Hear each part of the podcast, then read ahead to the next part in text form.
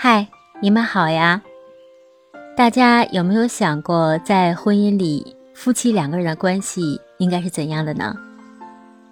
美国的励志作家、艺术家、心理学家的梅杰卡尔霍恩说过：“好的婚姻是成功的催化剂。”虽然这句话是对男人说的，但这个道理对于女人来说一样是成立的。好的婚姻，好的伴侣，能够陪伴我们度过人生中的寒冬，在我们孤独无助的时刻，送来温暖、信任和支持。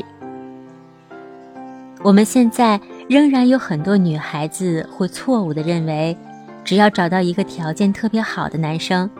就会有很好的婚姻，但实际上，在好的婚姻里，两个人的地位必然是平等的。这里说的地位，并不是指两个人的家庭或者是金钱价值观。其实说的更直白一点，指的是能在一起冲锋、共同进退的伙伴关系。只不过呢，要比一般的伙伴更亲密一些而已。